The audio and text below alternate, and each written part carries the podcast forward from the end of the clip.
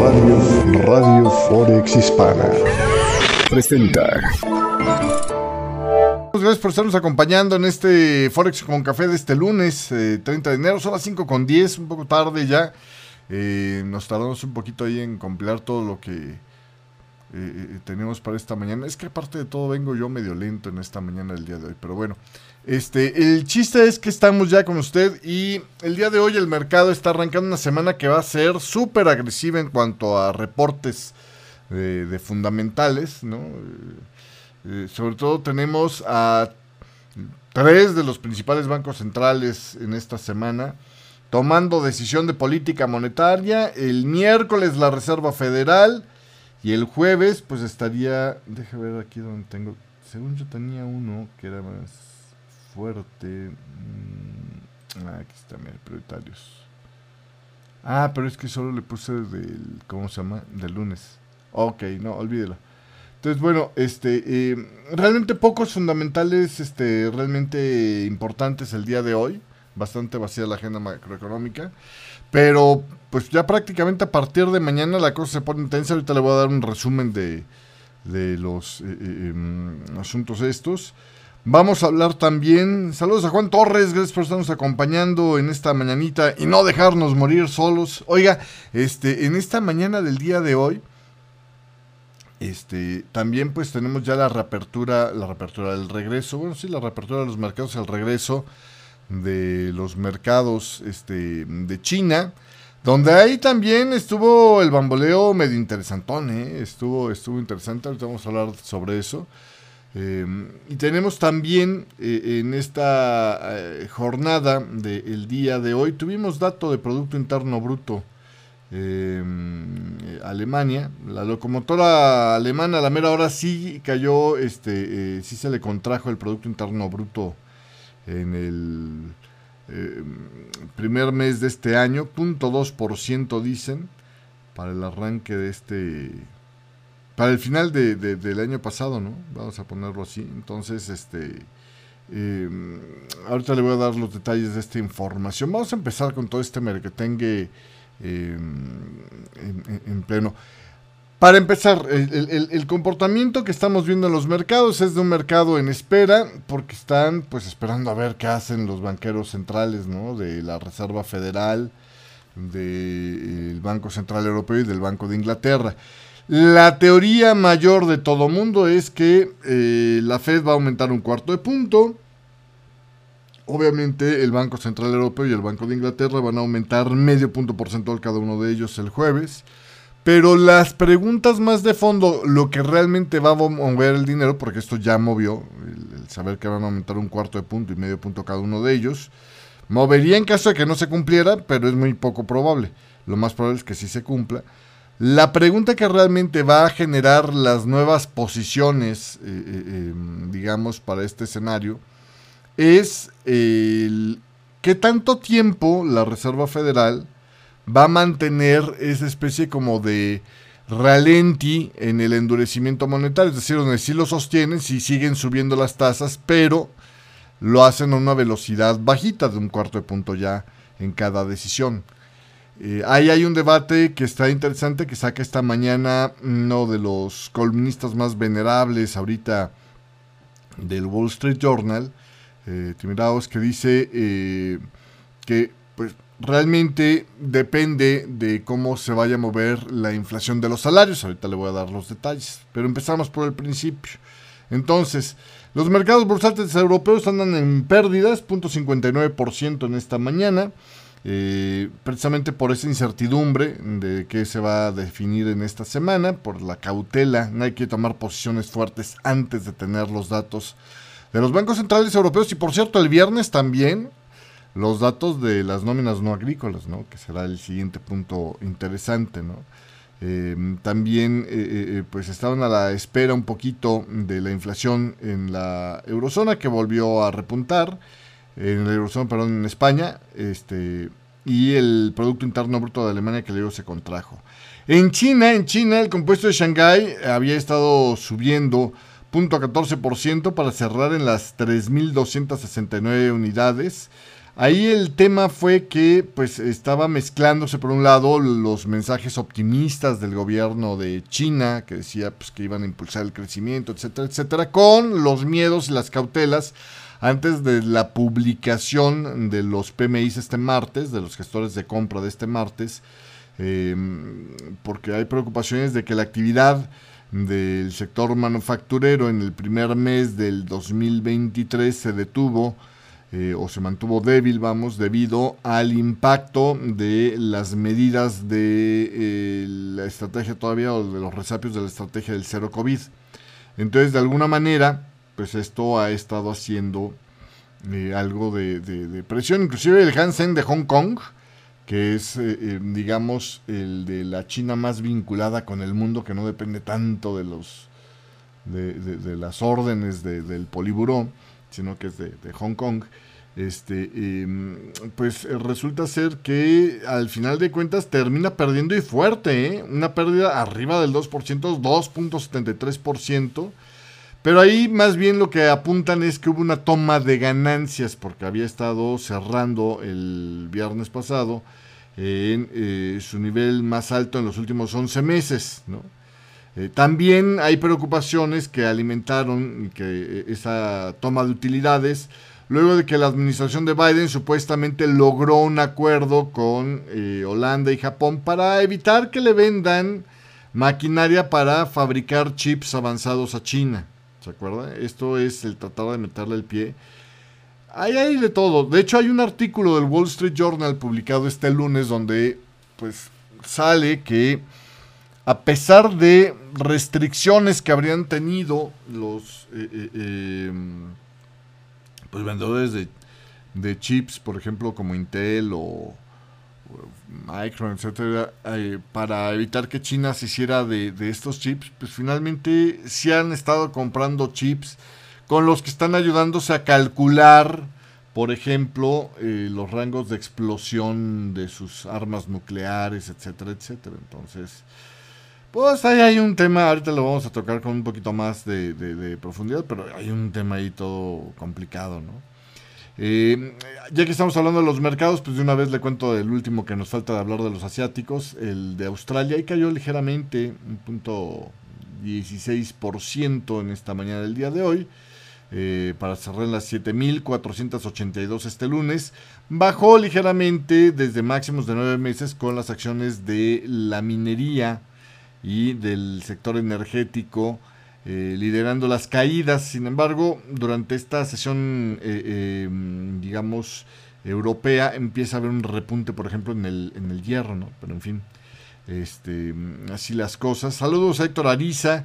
Tampoco te dejo morir solo, dice. Muchísimas gracias por estarnos acompañando. Oiga, eh, el dólar, el dólar está en este momento, pues, digamos, en la franja alta reciente, ¿no? En la espera de este dato. No se ha salido de ese triángulo, está bastante complicado todavía, pero bueno, este, eh, las ganancias se vieron limitadas en el dólar por eh, las expectativas, obviamente, de que la Fed pues eh, se va a mantener con menos presión en el freno, ¿no? bajando el, el ritmo de endurecimiento monetario, pues ahora ya un cuarto de punto este ya habrá que ver, ¿no? Las expectativas de, eh, aumento de las tasas en la Fed pues, se ven mucho menos agresivas que lo que esperamos en otros bancos, como que se ha calentado el tema del Banco de la Reserva de Australia eh, por los datos de inflación que vimos la semana pasada y que también pues hablamos las expectativas de los aumentos ahí en lo que es el tema de de, cómo se llama del tema este de del movimiento de lo que es eh, el, Banco de Central Europeo y el Banco de Inglaterra. Em, el dólar estaba eh, en camino a tener una cuarta pérdida mensual consecutiva de más de un y medio por ciento presionado por la idea de que la Fed ya está más cerca de llegar al final del endurecimiento monetario y que pues ya ahora se iba a mantener mucho menos amplio el aumento de tasas de lo que anteriormente se, se temía. Se espera que la Fed aumente, le digo, un cuarto de punto nada más en esta, lo que ya sería la segunda vez que reducen de velocidad y de forma consecutiva. Aquí me dice mi amigo Héctor Ariza, oye, este, eh, la economía de Alemania se contrajo y el euro subió. El mercado está curioso. Bueno, subió muy poquito, reaccionó, este, eh, eh, digamos, ligeramente. Pero ahí, pues realmente sí está, está interesante. Me parece que tiene que ver con las opciones de, de, de, scalping que hay para el día de hoy. Realmente no se debe a una serie de apuestas fuerte. Y tanto que el movimiento es pequeño, ¿no? términos generales todavía. Eh, em, eh, ¿Qué pasó con este tema de Alemania que se contrajo? Bueno, finalmente el Producto Interno Bruto de Alemania sí se contrajo 0.2% en el comparativo trimestral para el último trimestre del 2022, para el cuarto, luego de una expansión revisada, y ahí está un dato interesante, al alza de medio punto porcentual del periodo anterior, eso compensa un poco. Y de alguna manera, este, pues eh, em, con esto se salió de las expectativas del mercado de un estancamiento. Es todavía un dato preliminar. La contracción de la economía alemana fue liderada principalmente por una caída en el consumo de los hogares en medio de los aumentos de tasas de interés y eh, la inflación que amenazaba ser mucho peor de lo que fue al final de cuentas. ¿eh? En el compartido anualizado el crecimiento económico se ha reducido al 1.1% en el cuarto trimestre, lo que sería su cifra más débil, desde una contracción del 2.1% registrada en el primer trimestre del 2021. Otros factores que están impulsando al euro en este momento, pues es precisamente las elucubraciones de qué más va a hacer el Banco Central Europeo en esta semana, ¿no? O sea, después de, ok, sí, se va a dar el aumento de medio punto porcentual, pero y luego qué más viene por delante, pues ahí los mensajes eh, mucho más hawkish por parte de los funcionarios del Banco Central Europeo, que lo que parece que podríamos estar viendo de decisiones en la Fed, podría también estar apuntalando un poco el asunto. Eh, viendo las eh, principales monedas el día de hoy, también puede ver que el que más se destacó en sus movimientos fue el yen japonés. El yen japonés rebotó de sus pérdidas hasta una ganancia máxima del 0.2% que luego ya no conservó. Ya prácticamente se regresó casi todo eso. Trae ahorita una ganancia de apenas el 0.05%. Eh, ¿Qué fue lo que impulsó durante ese momento de la sesión asiática al yen hacia, hacia arriba? Hasta un punto Bueno, pues parece que un panel de académicos ejecutivos de empresas allá en Japón, hizo este lunes, eh, eh, invitaba amablemente al Banco de Japón a convertir el objetivo de inflación del 2% en algo que no se tenga que alcanzar de inmediato, sino en un objetivo de largo plazo, algo así como un sueño guajiro, ¿no? Este, como, como, no sé, la compra de tu Ferrari, o sea, es algo que, vamos, no va a ser mañana, entonces ni me angustio, ¿no? Este, y esto pues a la luz ¿no? del costo creciente de la relajación monetaria que han estado experimentando. Sobre todo llamó la atención este comentario o esta idea porque se virtió por parte del líder de este grupo de expertos que es posiblemente uno de los candidatos a ser vicegobernador del Banco de Japón, es decir, una voz que tendría peso en el Banco de Japón, el señor Okina. Entonces, pues básicamente eso es lo que eh, tuvimos. Por el otro lado, el dólar australiano es el que peor le está yendo en esta jornada y lo puede ver en verde hasta abajo, es el que más pierde frente al dólar. Eh, ahí eh, mayormente lo que pasa es que hay cautela por la publicación de los datos de gestores de compra de China, luego de su regreso del año nuevo lunar este martes. Allá en China, los viajes de vacaciones del año nuevo lunar aumentaron un 74% con respecto al año pasado después de que las autoridades eliminaran las restricciones de viaje para el COVID-19, decían este sábado los medios estatales. Entonces, pues habrá que ver qué onda. Hablando de China, el yuan este, em, continental, el renminbi, aumentó frente al dólar este lunes subiendo aproximadamente 0.5%, es un movimiento que es poco probable que fuera revertible, a los 6.7530, ya que los inversionistas pues vieron con buenos ojos las señales de recuperación económica señaladas por los gastos de vacaciones, esos que aumentaron 74%, bueno, que los viajes aumentaron 74%, y em, pues esto es básicamente lo que ha estado eh, generando los movimientos en esta mañana. Poco más de esto y tendrá que ver con los digo tironeos técnicos en el intradiario.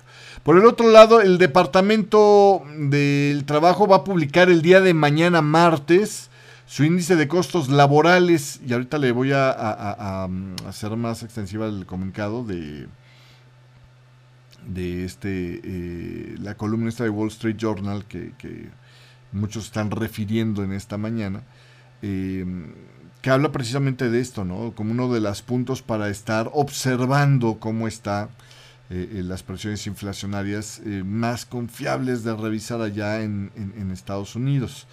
Eh, con respecto a las ganancias salariales, estas han sido altas para los estándares históricos, pero eh, obviamente no están al nivel del el alto aumento de la inflación allá en Estados Unidos. Eh, también, por cierto, el día de mañana martes, la Agencia de Estadística de la Unión Europea publicará mm, el dato del Producto Interno Bruto ya para todo el conjunto de la eurozona para el cuarto trimestre. Aquí el escenario es eh, pues que se combinó un invierno menos agresivo con los esfuerzos de gastar menos gas para evitar los parones de las, em, de, las industrias y eh, eh, los generosísimos apoyos de los gobiernos para mantener el suministro de gas, ¿no? comprando gas natural licuado eh, y los apoyos fiscales, etcétera, etcétera, que todo esto parece haber finalmente sí evitado el que tuviera más dolor la economía de la eurozona. Entonces eso es lo que esperamos ver mañana. Eh, también en Estados Unidos el Conference Board publicará el índice de confianza del consumidor de enero, ¿no? Para ver pues cómo están de dispuestos los estadounidenses abrir las carteras observando cómo les está yendo con el tema del el empleo y cómo están viendo eh, eh, eh, que se encamina la economía. La confianza del consumidor mejoró en diciembre a su nivel más alto desde abril, porque la desaceleración de la inflación y un mercado laboral que se ha mantenido resistente, pues han de alguna manera cambiado un poco la imagen que teníamos de lo que podría estar pasando en esta recesión creada ¿no? ad hoc por parte de la Reserva Federal. Por cierto, hablando de la Reserva Federal, el miércoles van a anunciar pues, la decisión de política monetaria. Ese es el dato más importante de esta semana y el más importante de este miércoles, sin lugar a dudas. Eh, también, por cierto, el Departamento del Trabajo publicará los datos de diciembre de ofertas laborales, renuncias, contrataciones y despidos. Ahí, pues el equilibrio, ¿no? De, de, cómo van las cosas. Hablábamos de una. La última medición que decía. Este. Eh, em, Jerome Powell, ¿no? Había antes dos. Eh, digamos. Eh, puestos vacantes por cada persona buscando una vacante en el mercado laboral. en cifras son 10.5 millones de vacantes publicadas en noviembre eh, que pues ya venían retrocediendo ligeramente con respecto al mes anterior, pero siguen estando enormemente arriba de los 6 millones de personas que se calcula están buscando trabajo en este momento, eh, en noviembre, a, estas cifras de noviembre, en Estados Unidos. También, por cierto, el miércoles la Agencia de Estadísticas de la Unión Europea publicará las cifras de inflación para la eurozona, que eso sería crítico para ver cómo van a estar las intenciones del eh, Banco Central Europeo. Eh, ahí la inflación tocó el 9.2% en diciembre con respecto al mismo mes del año anterior. Eh, sabemos, entonces, bueno, pues habrá que ver cómo, cómo se sigue este tema, ¿no? Pero bueno, Em, obviamente también ahí pesa mucho cómo va el tema de eh, los costos climáticos, etcétera, etcétera. Le voy a poner aquí eh, un momento nada más mi... ¿Cuál era? Mi cuadro esquemático. Este... No. Aquí está mi pizarra. Está, ¿no? Básicamente, en grosso modo, aquí es como van las cifras este, más interesantes en este tema, ¿no? Este, en todo lo, lo que es, digamos, eh, fundamental en este momento, ¿no? Este, mm, ahí nada más el único dato que no le haga mucho, mucho caso es al almacenamiento de gas natural en Europa, porque esta semana no lo he actualizado. Pero básicamente eso es lo que tenemos ahorita. Em, también, por cierto, el miércoles, eh, eh, lo que era antes, em, ah, ya se me fue el nombre de cómo se llamaba antes. Bueno, lo que es el, el Standard Poor's Global ahora, que saca los PMIs. Y el. Van a sacar el PMI para Estados Unidos. Y el ISM, que es el dato que todavía más se sigue allá en Estados Unidos. Marketer antes, ¿no? Que fue comprado por Standard Poor's Global. Este, eh, va a publicar los datos de las eh, encuestas de gestores de compras allá para la actividad económica manufacturera en Estados Unidos. Luego el jueves vamos a tener, pues le digo, la decisión de política monetaria por parte, ya le voy a quitar la pizarra, por parte del Banco de Inglaterra, ¿no? Eh, y luego el Banco Central Europeo, primero va a ser el Banco de Inglaterra, y luego el Banco Central Europeo, este, y eh, también el Departamento del Trabajo informará la cantidad de peticiones de ayuda por desempleo a las 8 y media de la mañana. Y por cierto, las peticiones de ayuda por desempleo se han mantenido cerca de los niveles previos a la pandemia, porque este, pero se espera que haya un repunte en esto, ¿no? Conforme más despidos se van anunciando. Eh, también eh, la productividad laboral no agrícola, que va a ser importante, la van a publicar el, próximo jueves. Y es que hay dos versiones de cómo ver, depende si haces un, análisis eh, tipo top-down o bottom-up de, la economía, ¿no? para ver pues precisamente qué es lo que esperas que haga la Reserva Federal. El viernes ya pues será el dato de las nóminas no agrícolas, se espera que se hayan agregado eh, 200... Eh, bueno, venimos con el dato de 223 mil puestos de trabajo en diciembre. El mercado anda calculando a lo mejor una caída a unos 150 mil puestos de trabajo para este mes de enero, que nos lo van a, dar de forma preliminar en este eh, viernes de nóminas no agrícolas. Eh, también pues sería interesante, insisto, ver más que la cifra de cabecera de los non-fan payrolls, el tema, el tema interesante sería ver cómo vienen las cosas de eh, lo que es precisamente eh, los, los salarios allá en Estados Unidos. Entonces, eh, perdón, nóminas no agrícolas le confirmo. según Reuters, la expectativa de los analistas es 185 mil puestos de trabajo, una desaceleración desde los 223 mil. Y también, por cierto, este eh, ISM publicará ya entonces el dato compuesto adelantado de gestores de compra, incluyendo ya el sector de servicios, que es eh, otro de las puntas este, interesantes ahí en la economía de Estados Unidos. Y que, por cierto, últimamente habíamos estado viendo que tomaba relevancia a la hora de que, eh, pues, en esta se basaba la posibilidad de tener a lo mejor eh, el dato en el que más ha enfrascado Estados Unidos, bueno, la Reserva Federal, para hablar de la inflación. Entonces vamos a hablar, eh, vamos a ver esto esta semana. Esto es básicamente lo que se tiene. ¿Qué es lo que decía este columnista, intimidados del de Wall Street Journal? Bueno, pues la inflación, que sigue estando enormemente alta, ya empieza a bajar un poco a medida que las complicaciones, los cuellos de botella se están resolviendo, las tasas de interés, este, eh, como las han elevado así de fuerte, ¿no? Lo más duro que hemos visto desde los años 80 de elevamiento de tasas de interés en Estados Unidos, han frenado la demanda.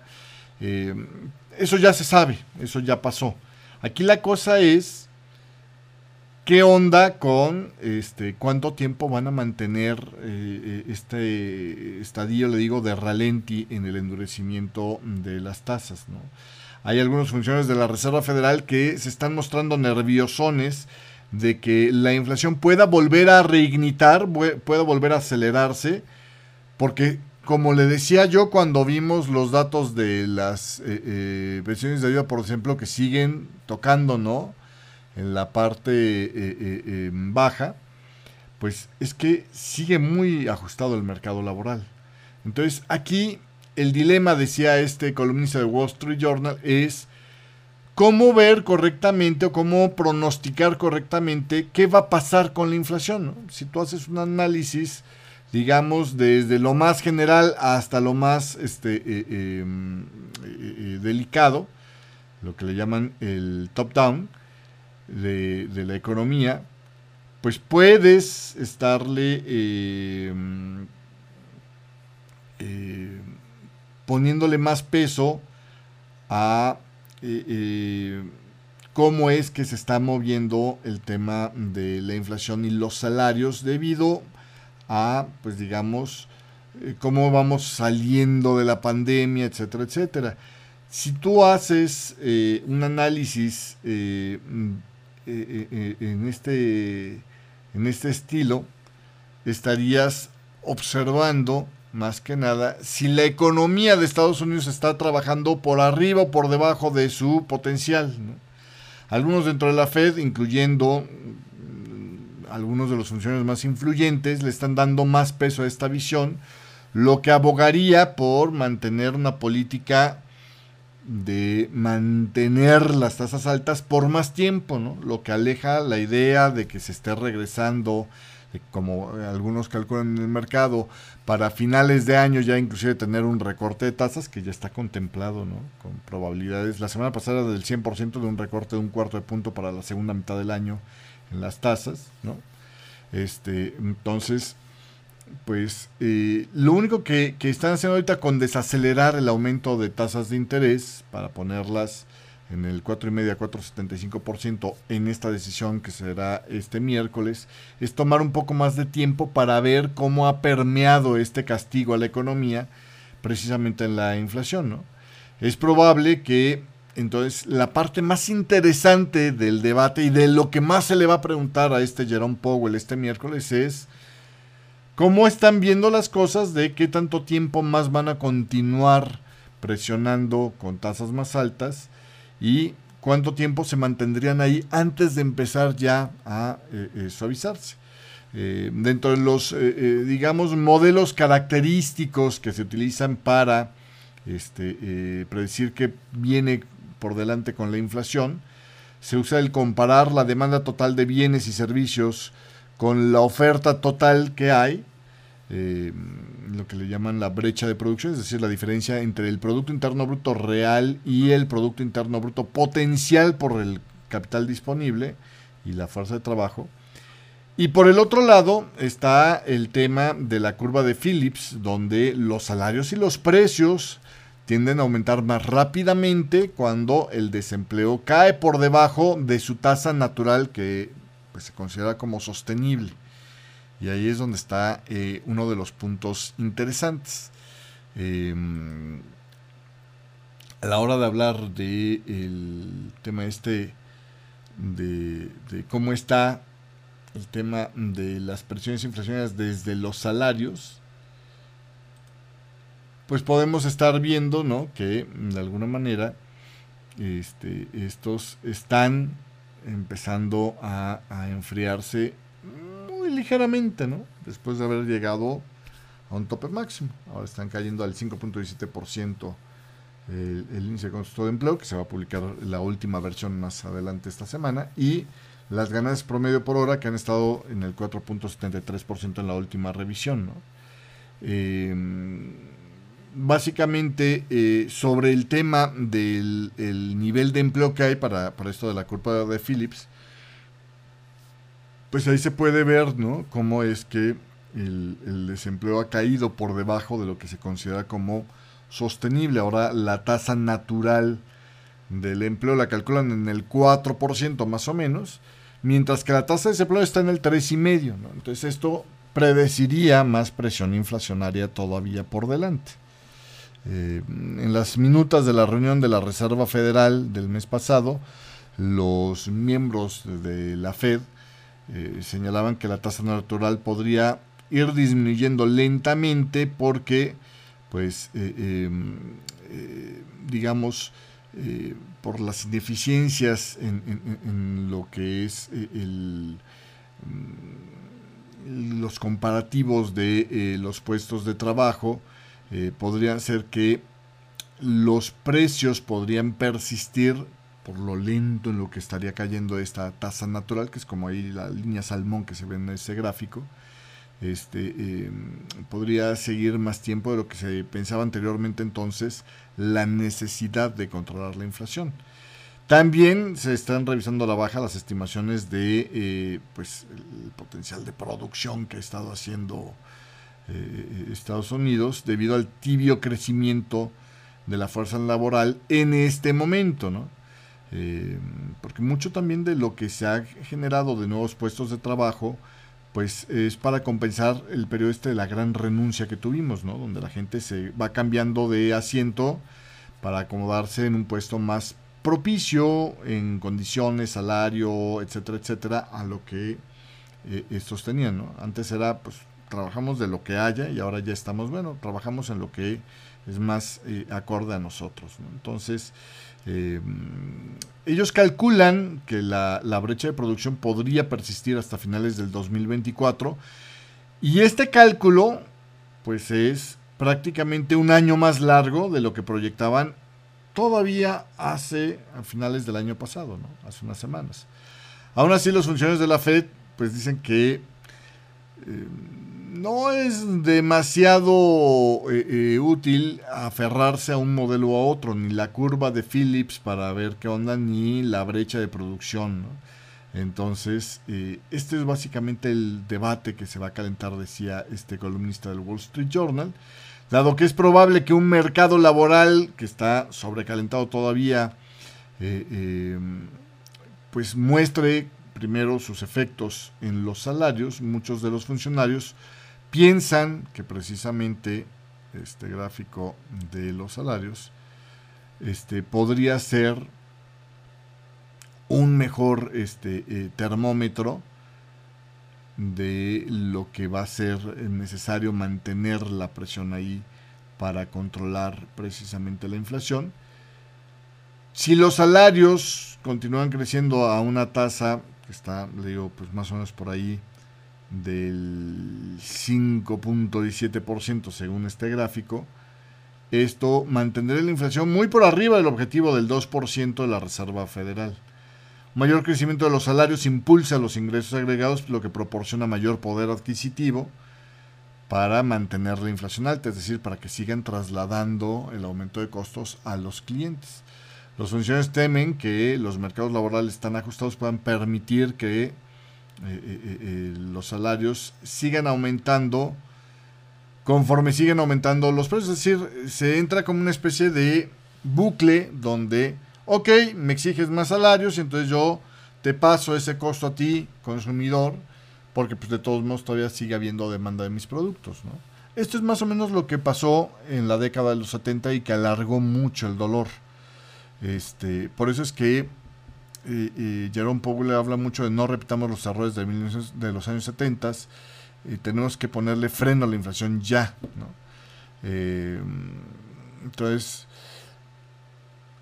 contrarrestando un poco estos temores, desde la reunión de eh, la FED de diciembre, hubo más evidencias de que la demanda laboral podría haberse debilitado, incluyendo eh, eh, las reducciones que se han observado en la contratación a tiempo parcial, la contratación eh, este, también de empleados temporales y en el conjunto de las horas trabajadas.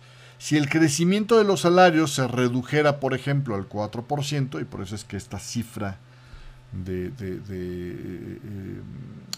cómo va creciendo los salarios sería importante, mientras más se pegue al 4% y se despegue de ese 4.6 que tuvimos este, en, el ingreso por hora, veríamos más probable que la inflación pueda ser llevada al 2%. Obviamente si este dato vuelve a rebotar hacia arriba, pues entonces ahí olvídelo, ¿no? Las presiones e inflaciones van a seguir y por lo tanto el mercado va a reaccionar a una idea de que la Fed tendría que mantenerse agresiva durante más tiempo, ¿no? Este, em, también si vemos que eh, la tasa de participación aumentara, podría también ayudar un poco a disipar las preocupaciones sobre esto. Este, eh, eh, si hay menos desequilibrio entre la gente que busca un puesto de trabajo y la gente que está este,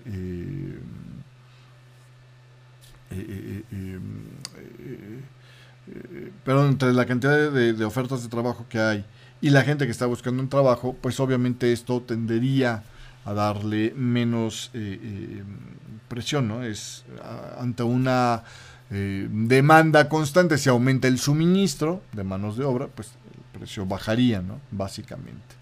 Entonces vamos a ver esto. Sobre el tema de los costos laborales, le digo, pues se va a publicar este martes, ¿no?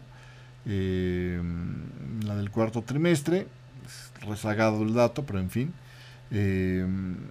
vamos a ver cómo, cómo reaccionan a estos datos. También este, eh, hay quienes dicen, bueno, es que la inflación está desacelerando porque los precios de los bienes ya empiezan a bajar. Sí, pero acuérdense ahí nada más una cosa. Eh, sectores con eh, uso más intensivo de mano de obra, como es el sector de servicios, ha sido enfocado por la Reserva Federal precisamente para tratar de eh, leer con más cuidado cómo van las cosas. Por eso que Jerome Powell ha estado hablando de eh, observar, por ejemplo, dentro de los bienes subyacentes, es decir, quitando el problema de los alimentos y de eh, la, los energéticos, observar cómo se comporta el lado que tiene que ver precisamente con el sector de servicios, quitando el tema de la vivienda, porque como puede ver usted, el tema de la vivienda está aumentando fuertemente en sus precios en este momento. Entonces, bueno, sobre este tema, Lil Brainard eh, la semana pasada ofreció una evaluación más optimista de cómo se está comportando la inflación en este sentido. Dijo que la perspectiva de los aumentos de precios podría moderarse si reflejaran, eh, eh, em, digamos, una caída en dominó de eh, lo que eran las disrupciones generadas por los cuellos de botella, etcétera, etcétera. Eh, y, de alguna manera esto podría compensar un poco más hacia la baja. Vamos, no solamente a la inflación la está alimentando el hecho de que le pueden traspasar porque sigue la demanda muy fuerte. Eh, los aumentos de costo a los clientes, sino que también si la inflación les baja a la producción, es decir, los costos de producir se reducen, obviamente eso también implicaría menos presiones inflacionarias por delante. Entonces, bueno, pues eh, eh, básicamente esto es como está el debate en este momento, decía este columnista de el Wall Street Journal. Eh, en otras informaciones, oiga, esta semana, esta semana será importante también ver qué onda con el famoso techo de endeudamiento ahí cada vez empieza a tomar más este, parte de los titulares. Eh, y a mí me parece que empieza a haber ciertos sesgos de que las cosas se van a resolver relativamente fácil y rápido. Me parece que venía más come candela de lo que realmente es este McCarthy, el nuevo speaker de la Cámara de Representantes. Simplemente porque en sus declaraciones cuando la cosa era Biden decía, ¿no? Este, que iba a invitar, invitó, de hecho, la noticia es que invitó a McCarthy a reunirse con él en la Casa Blanca este miércoles. Es decir, le está dando cobita, le está dando su, sus minutos de importancia a McCarthy, pero dice, básicamente lo que quiero es platicar con él para ver si eh, em, pues van a cumplir con su obligación constitucional de evitar un incumplimiento de pagos, ¿no? Y luego, pues, ¿qué planes tienen? O sea, voy a escuchar las ideas que traen para evitar este, este incumplimiento y para reducir el déficit que tanto me critican. McCarthy cuando le preguntaron sobre esto dijo, no, sí, no, no vamos a incumplir. Entonces ya soltó literalmente que en el fondo es un postureo y no se la va a jugar a llevarlos al impago. Entonces, y esto es como le decía yo la semana pasada, nadie quiere pasar a la historia siendo el estúpido que se cargó la economía de Estados Unidos. Y menos cuando acabas de tomar posesión, ¿no? Todavía no está tan empoderado. Entonces, con esa declaración yo creo que ya nos podemos estar relajando un poco. Sí, obviamente, a menos de que Biden se ponga muy este, rudo, lo más probable es que sí se va a resolver relativamente eh, rápido. Este, dice que lo que quiere es este, eh, discutir con Biden una forma razonable y responsable de controlar el gasto y elevar el techo de la deuda, pero en algunos puntos críticos, porque políticamente son costosos, este, y vienen las elecciones de presidenciales del 24, este, dice eh, que el Partido Republicano quiere fortalecer la seguridad social y el Medicare, entonces eso prácticamente no lo van a, tocar, ¿no? Este, em, eh, y que los va a quitar de la mesa sobre cualquier negociación del techo de deuda. Es decir, no vamos a tocar eso para los techos de negociación. Pues esto es lo que decía McCarthy. Entonces yo creo que ahí podríamos ir prueba superada, ¿no? Básicamente. Este. En otras informaciones, oiga, en el tema del crudo, había, eh, hemos tenido un crudo que curiosamente no rebotó más porque la verdad es que este, el mercado anda más enfocado en ver qué onda con eh, eh, la demanda, tener más claridad sobre este tema. Eh, y, la demanda me refiero a qué va a hacer Estados Unidos. Pero había factores geopolíticos que podrían, que de hecho por momentos impulsaron el crudo. Israel llevó a cabo un ataque con aviones no tripulados, o sea, con drones, cuatrimotorcitos, contra un complejo de defensa iraní, ¿no? Este, ahí el Wall Street Journal eh, explicaba que eh, las defensas aéreas de Irán habían eh, pues tratado de derribar un ataque de tres drones cuadricópteros que parece que iban dirigidas a una fábrica de municiones en la ciudad de Ishan junto a justo a un lado de un centro perteneciente de investigación espacial de Irán, que ya han señalado y sancionado anteriormente en Estados Unidos porque dicen que están trabajando ahí un programa de misiles balísticos. De hecho, hay eh, milibloggers que dicen que en realidad estos drones no iban contra eh, la fábrica de municiones, que eran enormemente, desproporcionadamente chiquitos estos drones, si lo que querían era destruir esta fábrica de municiones, sino que más bien iban para cargarse este centro de investigación de Irán.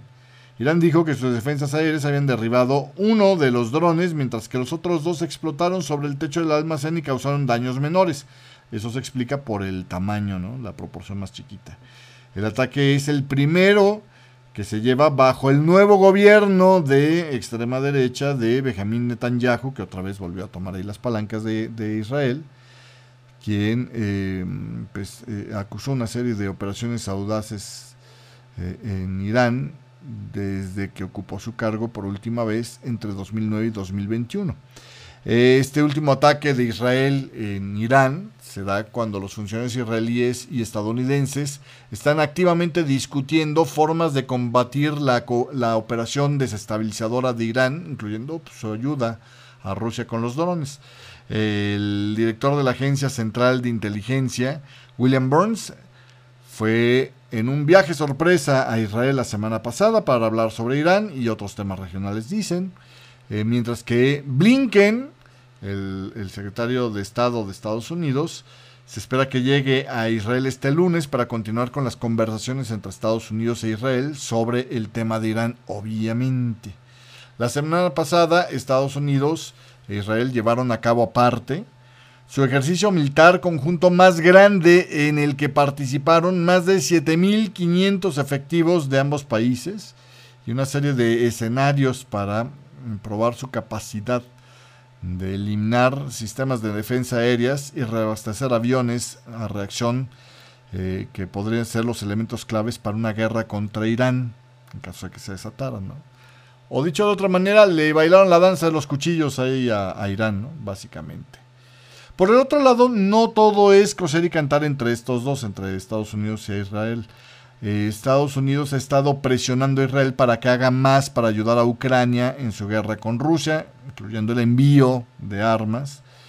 Y hasta ahorita Israel ha rechazado esas presiones y ha dicho que no, que no le va a entrar. ¿Y por qué no le va a entrar, no? Si se lo está pidiendo su cuatacho del alma Estados Unidos. No, bueno, pero es que resulta ser que Israel y Rusia tienen un acuerdo desde hace años que ha permitido que los aviones de combate de Israel ataquen, pues casi casi cada vez que quieran, a los objetivos iraníes dentro de Siria, ¿no? Para que no se sigan expandiendo por ahí. Eh, ahí acuérdense nada más que Rusia le da defensa aérea a el de este baboso Bashar al-Assad, ¿no? El, el, el, lúgubre este, líder de Siria, el que se gasea a las poblaciones así como si nada.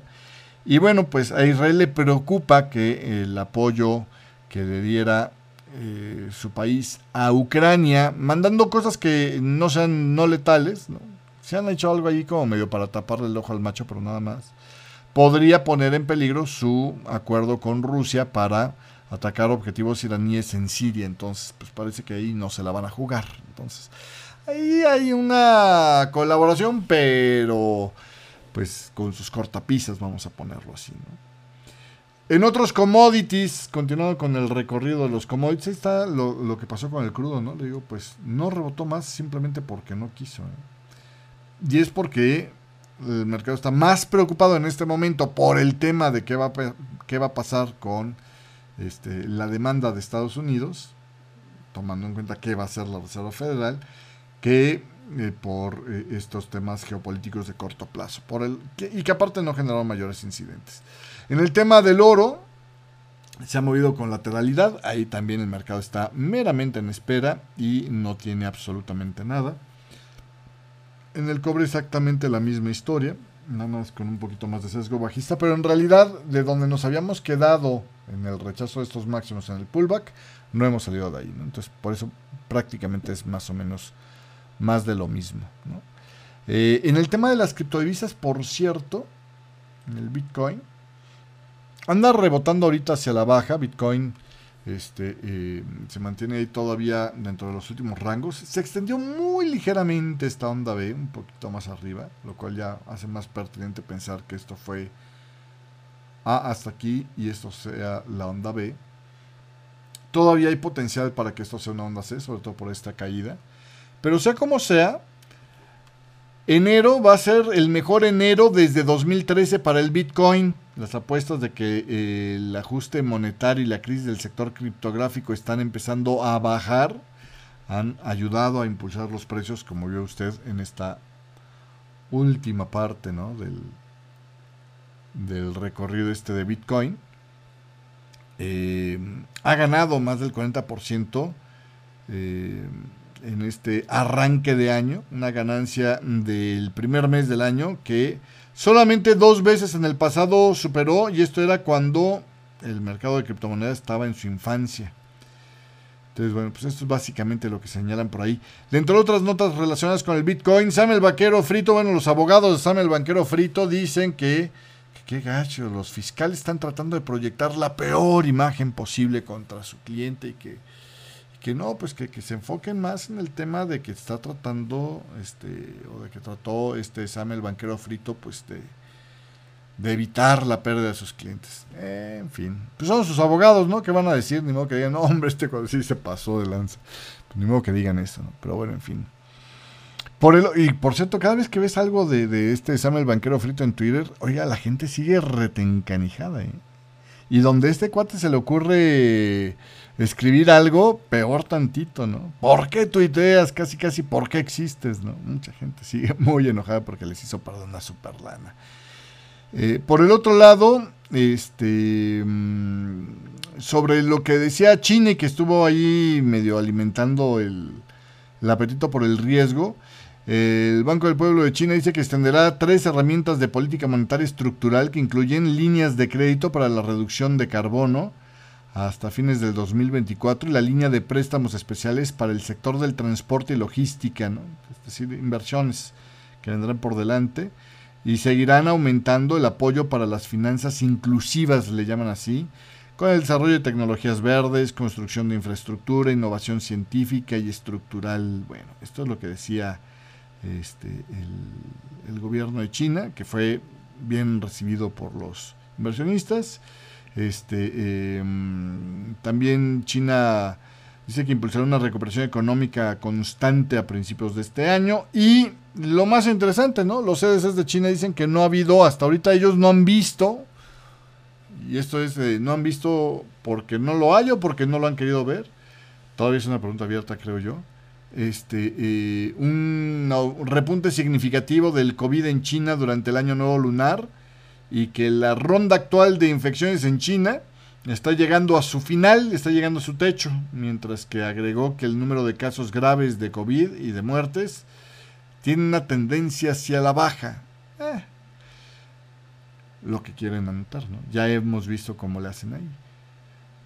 Pero en fin, ¿no? Este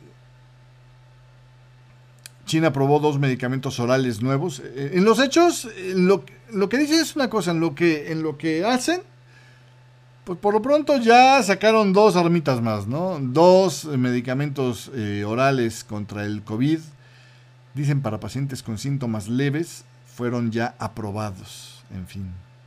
Vamos a ver qué pasa. Este, eh, sobre el tema este que le decía de los chips, que, un artículo del Wall Street Journal reveló, ¿no? Que China había estado teniendo capacidad de comprar chips de última generación estadounidenses al menos en una docena de veces en los últimos años, eh, a pesar de las eh, restricciones a las exportaciones estadounidenses hacia China desde 1997 pues esto se justifica o se entiende, no se justifica, se entiende. China representa más de un tercio de los 556 mil millones de dólares de ventas de chips en el mundo, eh, a cifras del 2021 según la Asociación de la Industria de Semiconductores. Y como dijo Intel, pues es que está bien difícil ver a dónde van a ir a parar nuestros chips, ¿no? En fin, no hay, no hay muy buena voluntad para hacer eso. Pero eh, estos chips se están utilizando, la mayoría de estos chips que se han estado vendiendo son meramente chips de uso comercial, pero este, ahí la preocupación es si los demás nueva generación que se utilizan, por ejemplo, para el desarrollo de inteligencia artificial, si se los está logrando este, adquirir China o no. En fin. Eh, ya para terminar este eh, Forex con café, que ya se me alargó un poquito. Oiga, este, Zelensky dice que la situación en el Donetsk es súper complicada. Ahí parece que Bakhmut ya está fuertemente presionada por los rusos. Y entonces ahora pues parece que viene una ola de victorias, ¿no? Y para esto es que dice este Zelensky, es que necesitamos que nos manden más armas y de las que realmente cuentan, ¿no? Está bonito lo de los tanques, pero síganse, síganse con el caminito de los jets de combate y los misiles de largo alcance, algo que ya medio le puso el freno a Olaf Scholz muy rápidamente diciendo, sí estamos bien convencidos que tenemos que apoyar a Ucrania, pero no vamos a jugárnosla a que se abra como una guerra ya de Occidente contra Rusia, porque esto alargaría la guerra.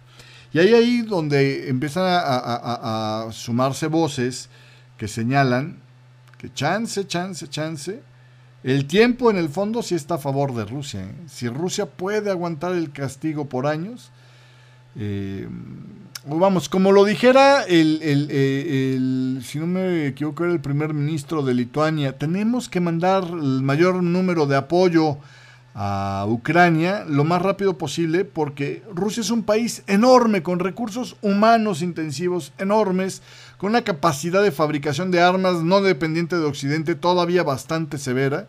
Y mientras más tiempo le demos a Rusia, más chance es que pues finalmente la paciencia le dé sus frutos porque tienen con qué aguantar el tiempo, ¿no? Entonces esto se le tiene que poner complicadísimo al Putin de Rusia rapidísimo o más gente va a poder acabar enviando. Finalmente es un país enorme, ¿no? Y entonces pues tiene para reclutar y enviar soldados a granel, ¿no? en fin, esto es básicamente lo que dicen por ahí, pero en fin. Este, en otras informaciones, oiga, siempre ya no pudo mantener a Zahawi en el, en el poder, este Richie Sunak. Dijo, mi chavo, te defendí todo lo que pude y no se pudo. Obviamente esto ha sido enormemente criticado por el ala política, tanto dentro de los eh, eh, disidentes en su partido como de los laboristas, eh, que dicen, esto lo tenía que haber resuelto este Rishi Sunak desde que salió la investigación a la prensa, ¿no? ¿Qué investigación? Bueno, resulta ser que el rollo va así. Antes de dedicarse a la política, Sahawi cofundó YouGov, esta empresa de encuestas que aquí hemos citado en múltiples ocasiones en la década del 2000. Su participación en esta empresa estaba en manos, sin embargo, de un fideicomiso offshore. Algunos activistas fiscales se quejaron de que pues, él debería de haber pagado un impuesto a las ganancias de capital cuando vendieron las acciones de YouGov, ¿no? cuando se hizo la oferta de estas acciones. Zahawi negó anteriormente que él o su familia inmediata hubieran sido beneficiarios de este fideicomiso y en abril las autoridades fiscales del Reino Unido, abril del año pasado, cuando todavía no era este, eh, efímero, ministro de vicecanciller, vamos, y, canciller del Tesoro del Reino Unido, entre otras cosas, pues el jefazo de jefazos de la oficina que recauda impuestos, este, em, iniciaron una investigación sobre este asunto. La investigación de las autoridades fiscales del Reino Unido salió a la luz por primera vez cuando Boris Johnson había nombrado brevemente a Zahawi como ministro de Hacienda y en ese momento Zahawi dijo que esos informes eran meramente una difamación en su contra y no reveló que había una investigación que desde abril estaba sobre este tema. Dos meses después se le exigió a Sahawi que hiciera un pago adicional de impuestos y pagara una multa que no es nada bajita, fue la friolera de 5 millones de libras. La multa, no todo lo que tiene Sahawi, la multa nada más. En una declaración este domingo, pues ahora sí ya no le quedó más a este eh, Rishi Sunak y dijo, pues la investigación arroja que pues hubo una clara omisión por parte de Sahawi eh, eh, como parte de la de, lo que tenía que tener de, transparencia que finalmente a ver el, argumento de Rishi Sunak de no sacar a Sahawi o no despedir como eh, presidente del partido a Sahawi que lo habían muchos dicen esto es el pago que hizo Sahawi por, eh, que diga que hizo Sunak por el apoyo de Sahawi y su, grupo, eh, pues el argumento era, no lo, no lo destituimos de una vez porque tenemos que dejar que la investigación termine. Y la investigación dijo, pues que sí, que había sido una omisión terrible el no decir que tenía esta investigación, inclusive medio mentir diciendo que era una este, un descrédito para él, ¿no? Era un, ¿cómo dice? Este, eh, una este, acusación este, para, para, echarle lodo encima nada más, ¿no? Entonces, eh, dice que fue por descuido que no se llevó el proceso como debiera y que por eso tuvo que pagar esa multa de 5 millones de libras, ¿no? Para cubrir tanto el impuesto adicional como la multa. Eh, el problema para Richie Sunak es que tenía que verlo sacado desde que eso empezaba a pestar a muerto y no ya tan tarde. Eh, porque finalmente la campaña de este Richie Sunak es de cambiarle el rostro al gobierno para deslindarse de las triquiñuelas que había cuando Boris Johnson. el último escándalo que hay contra Boris Johnson, acuérdense que es el préstamo este que eh, hubiera tramitado el ex banquero de Goldman Sachs, ahora presidente de la BBC de Londres, que es una especie de paraestatal este, en el Reino Unido de información, de, de, medio de comunicación.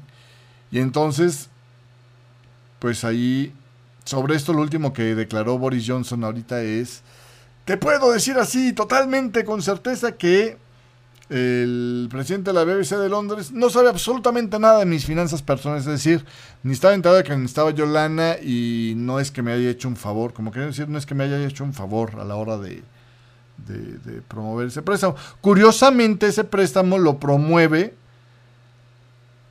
eh, desde Goldman cuando estaba buscando la presidencia de eh, la BBC de Londres.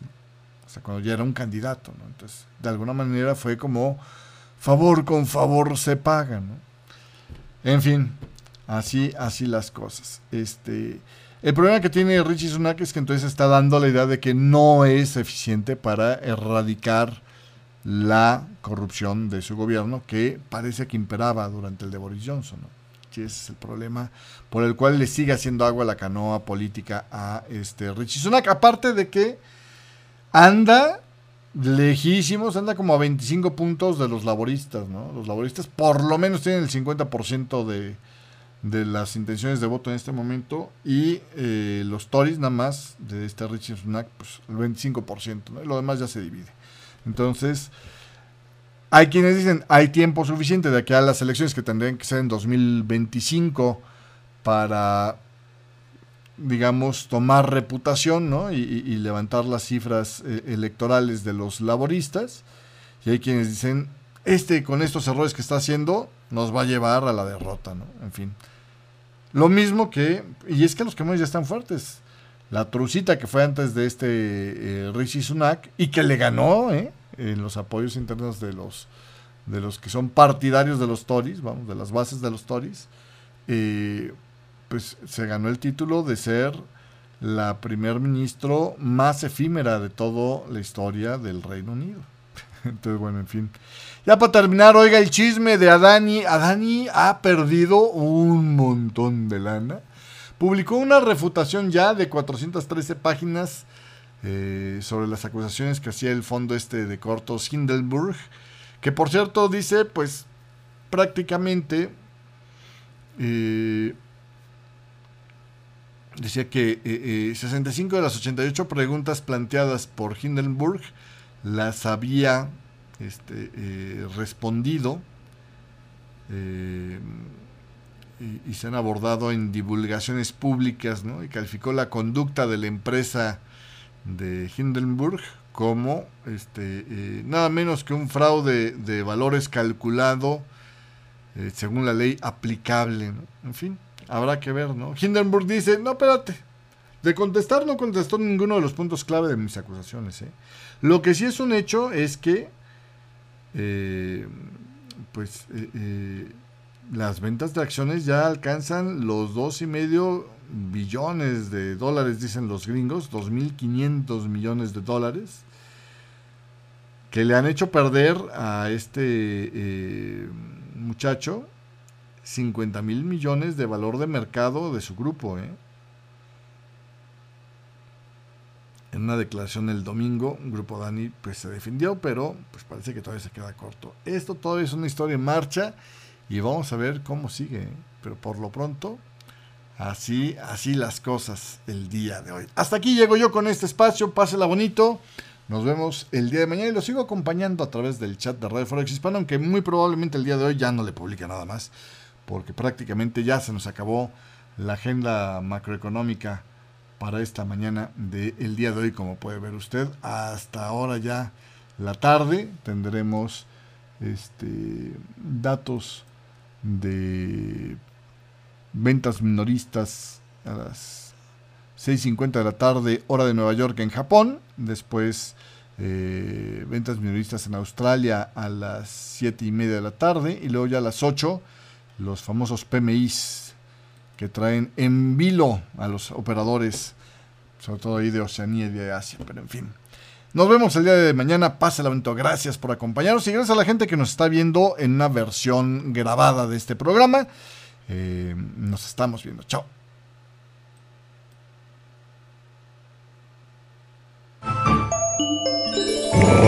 Radio, Radio Forex Hispana presentó.